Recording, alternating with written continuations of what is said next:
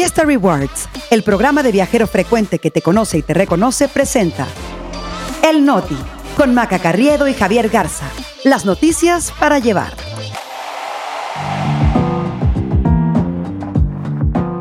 Es martes 26 de septiembre. Yo soy Maca Carriedo. Yo soy Javier Garza. Este es El Noti. Y nosotros aquí estamos. López Obrador minimiza la presencia del narco en Chiapas. Claudia y Xochitl tendrán seguridad del ejército. Y tragedia en una pista rural de Durango. El Noti. Noticias para llevar. Buen martes, nos da mucho gusto Javier Garza estar un día más en el, en el Noti, en su Noti de confianza, donde con 20 minutos tienen para estar listos para el día, Javi. Maca, buenos días, así es, aquí rapidito se informan, van a recibir toda la información que necesitan. Acuérdense que nos encuentran en cualquier plataforma y ahí dejen sus cinco estrellitas, píquenle al botón de seguir y también siempre estamos leyendo sus comentarios en el hashtag el noti en Twitter. Oye, te platicaba, Maca, que ya estoy terminando de ver esta serie Las viudas de los jueves, que me está sorprendiendo bastante por lo buena y dicen que una de sus protagonistas es fan del Noti. Sí, hay que mandarle saludos a Irene Azuela, que es fiel podescucha del, del Noti. Y la verdad es que sí, me está gustando mucho esa serie. Javi, las actuaciones son increíbles, la dirección. Y está tremenda, pero más tremendo que yo no sé tú, pero he visto a mucha gente que conozco reflejada en las viudas de los jueves. Muchas familias ahí. Lo que pasa es que ha sabido ser algo muy actual que realmente nos habla a mucho de lo que nos pasa ahorita. Pero bueno, felicidades a los productores porque la verdad está bastante buena. Sí, es una gran recomendación. Pero bueno, vámonos con la información porque tenemos que hablar de esto. La presencia del narcotráfico en Chiapas ha acaparado la atención y no debe sorprender que en la conferencia mañanera el presidente pues minimizó el desfile de una caravana de hombres armados del cártel de Sinaloa en el municipio de frontera Comalapa, recibidos por la población pues porque supuestamente los iban a proteger del cártel Jalisco Nueva Generación. Como siempre, hicieron chiquito el hecho, Javi. Claro, pero ya es como, eh, digamos, lo de cajón en la mañanera, ¿no? Que se genera un escándalo y el presidente dice, no, no, no, aquí no pasa nada, no se preocupen y empieza a hablar de otra cosa, porque sí, López Obrador dijo que este desfile de narcos no es un asunto general, es más bien un asunto muy limitado, como si la ley se pudiera violar de manera limitada y no general y no pasa nada. Además calificó el despliegue como un acto de propaganda y que si el video circuló fue por los conservadores que están en contra de la transformación. El tono del presidente sí es como de, no, aquí no pasó nada, no hay nada que ver, aunque en la misma conferencia admitió que los criminales cortaron la luz en varias comunidades y que no han dejado entrar a los técnicos de la Comisión Federal de Electricidad. O sea que ya sabemos quién manda en Chiapas, pero el presidente tiene la solución y la solución fue mandarles un saludo a los habitantes de esas poblaciones y un llamado pues a que no caigan en la ilegalidad. Qué bueno que ya puso manos a la obra, Javi. Sí, nomás les faltó eh, hablarles allá a las abuelitas para que agarren a chanclazos a los narcos.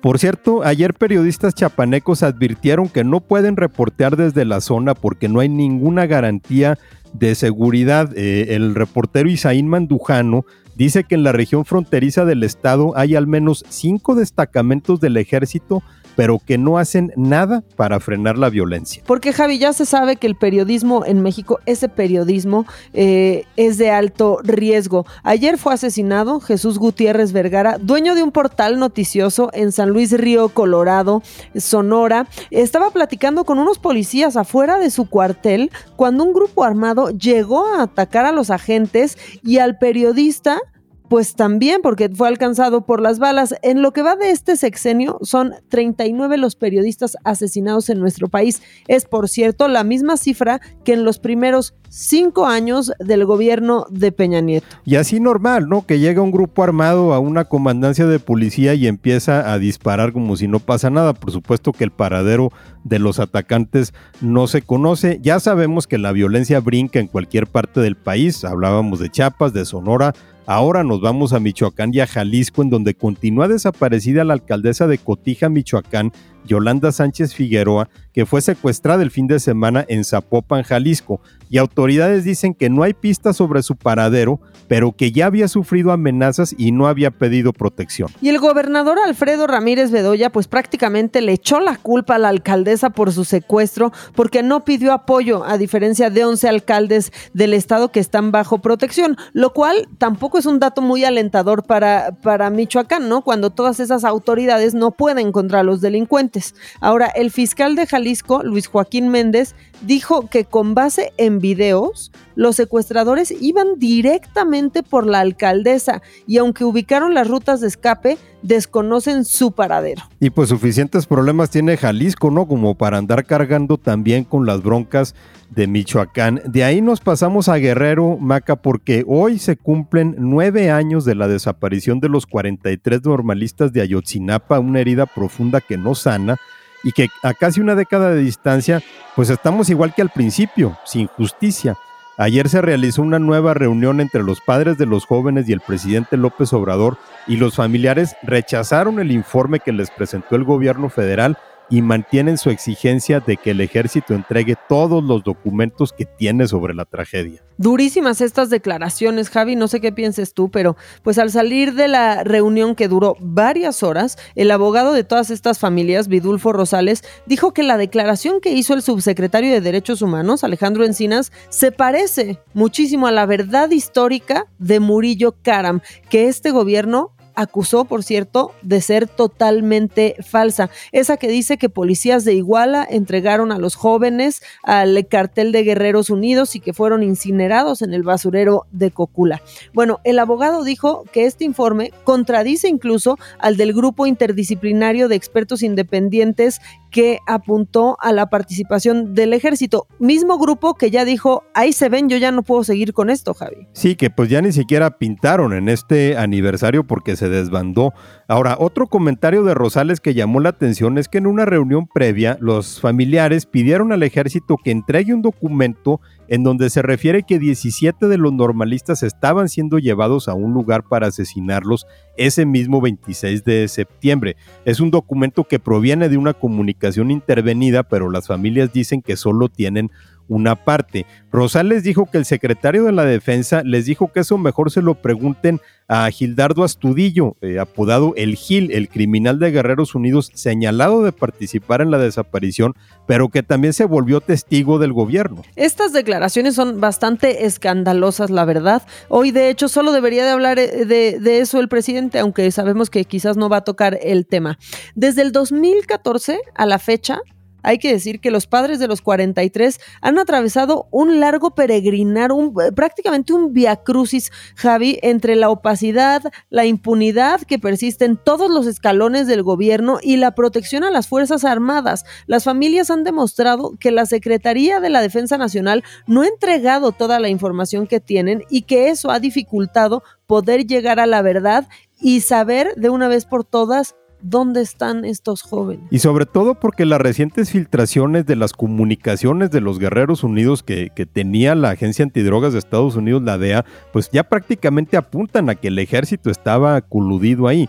También tenemos que recordar que el gobierno de Enrique Peña Nieto no ofreció ni verdad ni justicia para este caso, que también fue la gran promesa de López Obrador en su campaña de 2018, pero pues eh, a nueve años no se han hallado más que los restos de dos de los jóvenes y entre los que se encargaron de esta investigación originalmente, Tomás Cerón, que dirigía la Agencia de Investigación Criminal en el sexenio anterior, él está en Israel y el ex procurador Jesús Murillo Caram está acusado de tortura pero todavía no ha sido sentenciado. Que es prácticamente el único pez gordo que ha logrado capturar eh, la fiscalía, eh, Javi. Pero bueno, y mientras tanto, Palacio Nacional ya bien protegido, Javi, con láminas, ya estaban desde ayer ahí soldando todo para que en Palacio Nacional, como siempre, no pase nada. No, porque claro que para el aniversario, pues esos eh, los conservadores que van a querer desprestigiar al gobierno. Como siempre. Ahora nos pasamos al plano electoral y ya con las dos principales aspirantes a la presidencia de la República definidas a meses de que empiecen las campañas, el ejército mexicano ofreció protección a Claudia Sheinbaum y a Xochitl Galvez, esto ante el posible repunte de la violencia política. Sí es un ofrecimiento oportuno y, pertinente, ¿no? Sobre todo, pues porque estamos viendo un ambiente mucho, muy polarizado, entonces tendría que haber algún tipo de intervención. Eh, yo me pregunto si Xochitl Galvez realmente le tendrá confianza a la Secretaría de la Defensa, ¿no? Viendo sobre todo la cercanía que ha tenido con este gobierno, pero Xochitl dijo que el secretario de la Defensa, Luis Crescencio Sandoval, le mandó una carta la semana pasada ofreciéndole seguridad. La candidata dijo que pidió una reunión con el general secretario para conocer los alcances de la oferta, pero también dijo que no hay duda de que hay estados donde enfrentan graves peligros. Apuntó, por ejemplo, a Zacatecas. Y por su lado, Claudio Sheinbaum no ha dicho todavía si aceptará la protección. Y la verdad es que pónganse en el lugar de Xochitl Galvez, Javi, piénsalo tú. Este, ¿aceptarías o no, no? Con este general secretario en específico. Pero bueno, eso con las corcholatas presidenciales. Ahora vámonos a temas de corcholatitas, ¿no? Las corcholatitas capitalinas. La alcaldesa de la Cuauhtémoc, Sandra Cuevas, ya dijo que el próximo 3 de octubre pide licencia, pero solo por 16 días para buscar la candidatura de oposición para ser nuestra jefa de gobierno. Como lo escucharon, 16 días para toda una campaña porque así deficientes. Más bien parece esto plan con maña, Maca, porque este lapso es el que se puede ir eh, Sandra Cuevas sin que tenga que nombrarse un sustituto y como en este caso sería el Congreso de la Ciudad de México, donde Morena tiene la mayoría, el que nombre al reemplazo de Sandra Cuevas, pues no creo que ella esté muy dispuesta a ceder la silla. Que entonces ese mismo movimiento tendría que hacer Santiago Taboada también, este Javi, eh, si, si lo pensamos pero bueno, Omar García Harfush ya se registró de manera oficial como contendiente para seguir con la cuarta transformación en la Ciudad de México y él pues dijo que toda su apuesta se concentra en dar continuidad a los proyectos emprendidos por su ex jefa, por Claudia Sheinbaum. O sea, de cosas innovadoras pues ni hablamos porque no es momento de eso. Pero eso también se explica por el hecho de que García Harfuch pues fue uno de los funcionarios estrellas de la administración de Claudia Sheinbaum en la capital. Por cierto, fuertísimo el despliegue de seguridad que hubo en el evento de registro. También se registró tu subse favorito, Hugo López Gatel, dijo que hoy presentaría su propuesta para humanizar la ciudad. A mí se me ocurren mejores cosas que podría humanizar Hugo López Gatel, aunque supongo que la mejor noticia de sus aspiraciones a gobernar la capital es el hecho que tendría que dejar la subsecretaría de salud. Por cierto, Gerardo Fernández Noroña ya dijo que él no va a participar en este proceso porque dijo que no permitirá que lo maltraten más. Pues muy bien, el que debería de decir eso también es Hugo López Gatel y de paso darnos la noticia de que se va a vivir a otro país a buscar nuevos aires. Ya, sinceramente, Javi, cae bastante gordo, ¿no? Que una persona como esa aspire a gobernar la Ciudad de México habiendo hecho todo lo que hizo durante la pandemia. Sí, obviamente con todo lo que trae a cuestas, ¿no? La cantidad de muertes por COVID-19, las indicaciones contradictorias, eh, las indicaciones en muchos casos incluso peligrosas, como eso de no vayas al hospital si te sientes mal, o sea, todo el manejo, el tratar de bloquear las vacunas, por ejemplo. Y una cosa que me llama la atención también, eh, Maca, pues es el hecho de que Claudia Sheinbaum, que es la que pues, ya parece que manda cada vez más en el movimiento, pues fue la única a la que se le permitió ignorar a López Gatel en la gestión de la pandemia. Y pues sí, Javi, tienes toda la razón. Su criminal, quédate en casa para después presumirnos como señal de que la pandemia iba mejor las camas libres cuando en realidad era que le decían a la gente que se quedara en casa y cuando llegaba al hospital no los aceptaban. Bueno, y vamos a ver cómo le va a Hugo López Gatel en estas aspiraciones. Y ahora nos vamos a Durango, Maca, nada más que no nos vamos en avión porque ayer sucedió algo pues que es de no creer, porque aunque en México abundan las pequeñas pistas de terracería para que lleguen avionetas a ranchos o a comunidades rurales, pues que yo recuerde, que recordemos aquí en el Noti, nunca se había dado un choque en una de ellas y menos uno que dejara a cuatro personas muertas. No, la verdad es que no. Esto sucedió en la comunidad de La Galancita, en el municipio de Topia, en la sierra de Durango, cerca de la frontera con Sinaloa. El choque ocurrió cuando una avioneta despegaba y otra estaba aterrizando. Las dos avionetas Cessna se incendiaron después de el choque y aunque hubo reportes que indicaban hasta 10 personas muertas. Hasta ayer el saldo confirmado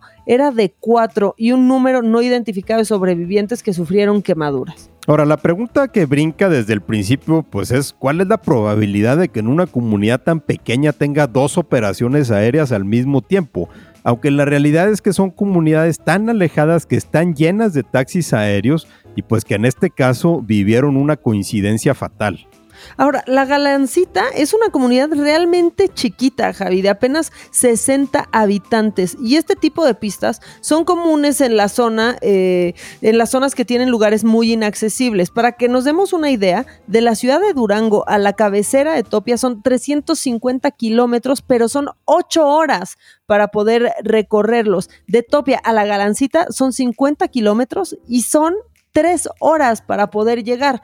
Dicen que una causa pudo haber sido la poca visibilidad que impidió a los pilotos ver bien la pista y pues que había otra avioneta despegando o aterrizando. No, de veras es una coincidencia eh, pues e, escalofriante en este caso. Y sí, pues, lo lamentable también eh, en, en, lo que sucedió ayer, pues es que esto fue a las 10 de la mañana, pero fue hasta en la noche que pudieron llegar los cuerpos de rescate, llegar los peritos, llegar la gente para tratar de averiguar qué es lo que había pasado. Eh, y vamos a tener pues ahora sí que un cierre de noti bastante accidentado, Maca, porque también tenemos que comentar esto y vale la pena que lo escuchen todos aquellos que dependen del Google Maps. No, Maca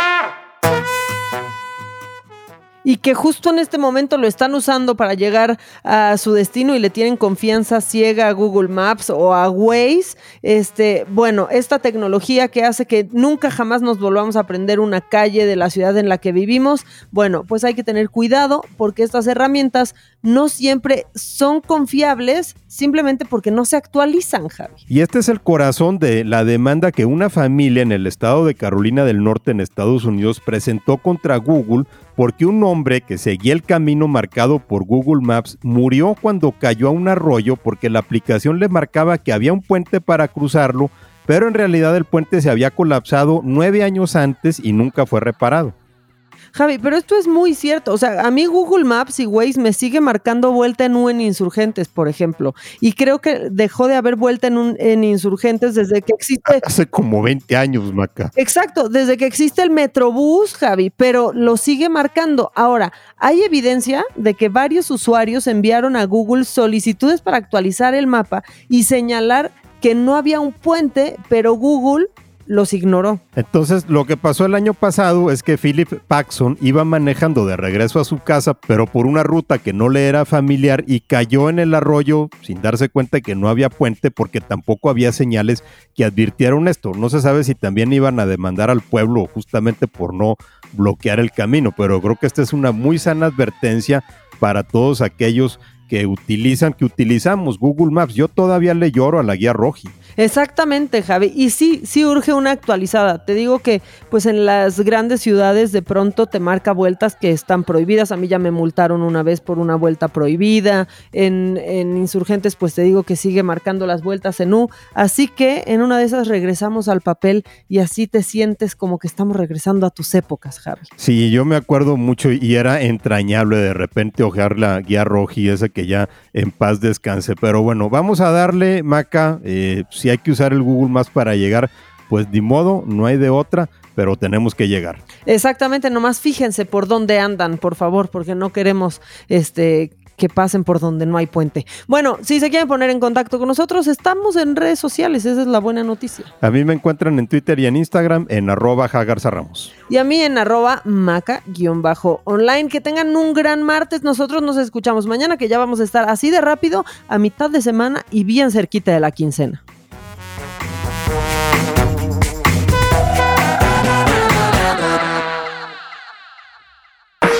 Experiencias exclusivas en eventos, conciertos, obras de teatro y más, gracias a Fiesta Rewards Invita. Fiesta Rewards presentó El Noti con Maca Carriedo y Javier Garza. Noticias para llevar.